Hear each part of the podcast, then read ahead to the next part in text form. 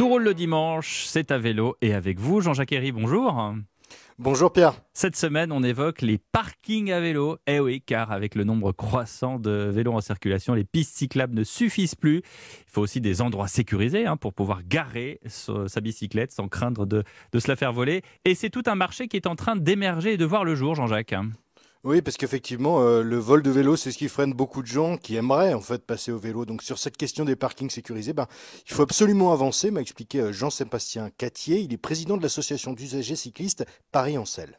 Le fait d'avoir un parking à vélo quand on en a besoin, c'est euh, l'un des facteurs principaux de développement du vélo. Ce qui manque sans doute le plus, c'est le fait d'avoir systématiquement et un peu partout des parkings sur lesquels on peut sécuriser ses vélos. Ça peut être en bas de chez soi, ça peut être dans le parking de son immeuble, de son bureau, ça peut être en gare. Et tous ces endroits-là, il faut qu'on ait des parkings sécurisés parce que c'est effectivement une crainte de se faire voler son vélo. Il en faut vraiment partout. C'est pas un endroit particulier ou euh, un usage particulier. Il en faut partout pour favoriser le vélo. Et le parking est à l'image, on va dire, du développement du vélo en France.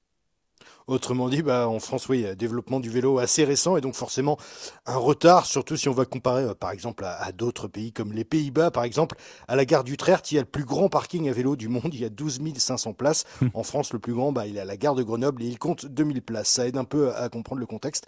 Mais, euh, mais il y a des entreprises qui commencent à, bouger, hein, comme 12.5, comme l'explique Paul Martichoux, le cofondateur. Tout est parti d'un constat pour monter sa boîte.